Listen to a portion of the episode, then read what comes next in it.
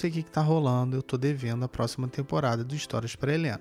Só que o que acontece? Demora um pouco mais para escrever o roteiro, gravar essas coisas.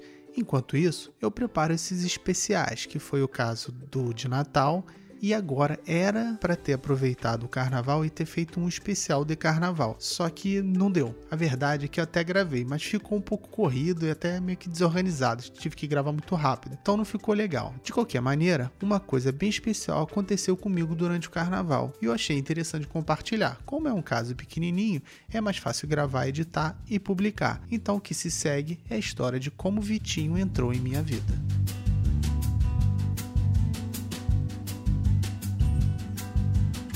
Era carnaval e eu curti a vida num hotel fazenda com a minha família. Para relaxar do almoço, fui jogar um pouco de sinuca. Na porta da sala tinha um papel informando que só era permitida a entrada de maiores de 16 anos. Eis que Vitinho surge com seus 5 anos recém-adquiridos, olhos claros e cabelos ruivos e pergunta: Tio, posso jogar com você? Eu ainda não o conhecia. Para mim, era só mais uma criança de férias. E também era o segundo dia do feriado, então não tinha como saber ainda que o hotel era uma bagunça. Daí eu respondo para ele: é que só pessoas com mais de 16 anos podem ficar aqui. Mas meu pai deixa, ele responde. A fofura era tão grande que a vontade era liberar. Mas regras são regras e eu expliquei que o hotel não deixava. Culpei o hotel, claro. Derrotado, ele se foi, mas não para sempre. À noite, ele voltou a falar comigo. Eu estava na recepção do hotel com a Cecília no colo, tentando, inutilmente, fazer com que ela dormisse. Ao meu lado, no chão, tinha uma escultura em madeira de um leão. Vitinho subiu nela e disse: Tio, sabia que esse leão era de verdade? Pensei em negar, mas não fazia sentido acabar com a fantasia do menino assim tão rápido, né? Me limitei a um simples nossa. Daí ele continuou. E ele tá com um monte de criancinhas na barriga. Opa, pera lá, aí já é demais, né? Fui obrigado a intervir e expliquei para ele que leão não come criancinhas. Come o que? Ele perguntou. Gnus. Ele fez uma cara de dúvida. Respondi que é tipo um boi que vive nas savanas, mas ele não parecia convencido ainda. Abaixou a cabeça e deixou para lá. E eu segui caminhando e balançando a Cecília. Alguns segundos depois, Vitinho me cutucou e começou a falar sobre todas as atividades que tem no hotel: arco e flecha, tirolesa, esquibunda. Contou também sobre as atividades que ele já tinha feito. Ficamos conversando por um tempo. Ele me perguntava coisas, eu respondia e ele falava da experiência dele sobre o assunto. Em algum momento, ele se cansou de mim e partiu para outros adultos. Acompanhei com o olhar. Quem passasse perto, ele puxava para uma conversa. Embora tenha gostado do papo, o garoto transbordava fofura. Fiquei curioso em saber por que ele abordava aleatoriamente as pessoas, inclusive desconhecidas, o que pode ser um perigo, concorda? Percebi uma certa carência no menino, mas podia ser só excesso de simpatia também. Descobri a verdade no dia seguinte. Durante café da manhã, vi Vitinho sentado com sua família, pai, mãe e irmão mais velho. Enquanto Vitinho traçava um belo pão com ovo, os três estavam no celular. Isso mesmo, ninguém olhava ou conversava com ele. Depois de terminar a comida, Vitinho se levantou e saiu para brincar. Ninguém da família falou ou olhou para ele enquanto se afastava. Ele estava sozinho novamente.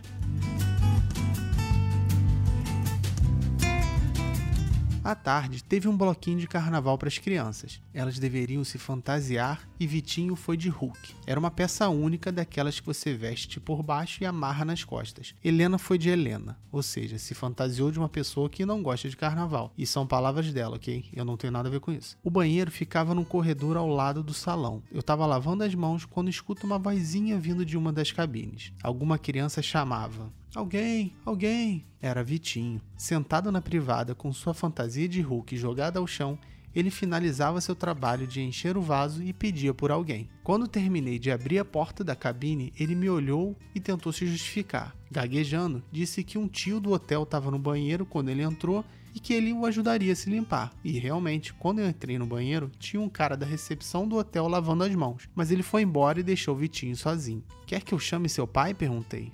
Ele tá dormindo. Então a sua mãe também tá dormindo no quarto. Ô, oh, pera aí. O garoto tá no baile de carnaval sozinho e ainda foi cagar?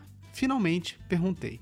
Você quer que eu te limpe? E Vitinho, com um leve sorriso, balançou a cabeça aceitando. Depois que terminei, ele começou a vestir a fantasia, mas percebi que ele não havia colocado a cueca. Eu tô sem cueca, respondeu. A mamãe disse que não precisa porque atrapalha a fantasia. É isso mesmo que você ouviu. Um menino de 5 anos, sozinho, cagado e sem cueca num baile de carnaval. Lavamos as mãos e ele voltou para o salão. Seus pais? Bom, para não dizer que eu não os vi naquele dia, a mãe de Vitinho acordou, não achou o filho e teve de mobilizar todos no hotel para procurar pelo garoto. Eu a vi passando com a cara amassada, procurando por Vitinho perto da piscina. Felizmente estava tudo bem. Acharam o Vitinho brincando tranquilão no parquinho, mas sozinho.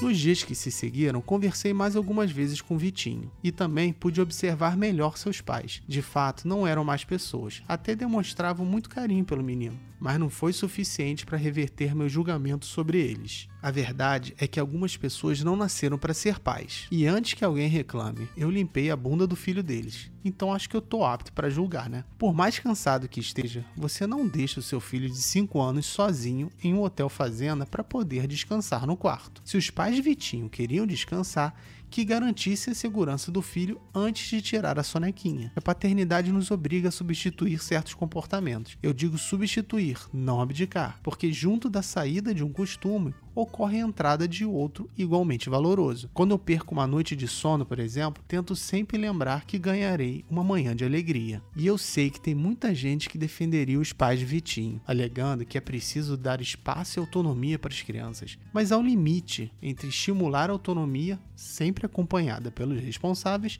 e simplesmente estar ausente. Ao transferir as responsabilidades para as crianças, na verdade, esses pais estão deixando os cuidados caírem nas mãos de terceiros. O mais incrível é que essas pessoas realmente acreditam que seus filhos sabem se virar, que podem deixá-los livres, que eles resolverão os problemas. Vitinho é apenas um exemplo que comprova o contrário. São pessoas estranhas à criação do menino que garantem os cuidados que deveriam vir dos pais. Nesse caso específico, a sabedoria e sobrevivência de Vitinho não é mérito dos pais, é pura sorte. Os pais de Vitinho devem se orgulhar de ter um filho que sabe fazer cocô sozinho sozinho aos 5 anos. Só esqueceram que o garoto também precisa saber se lavar. Mas ainda bem que um tio sempre aparece para limpar as cagadas. O Vitinho passaria boa parte da infância sozinho, sem cueca e com a badalhoca pendurada no bumbum, sujando sua fantasia de Hulk.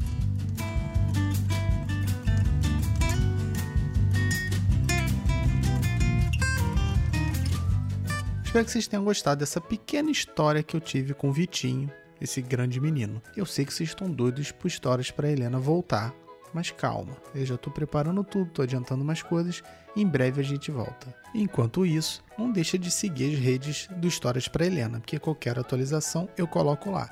Tá no Instagram, no Twitter e no Facebook. E se você não viu os outros episódios, aproveite esse intervalo e corre lá. E se você já ouviu, não esquece de compartilhar para alguém que não tem ouvido, né? Um forte abraço e até a próxima.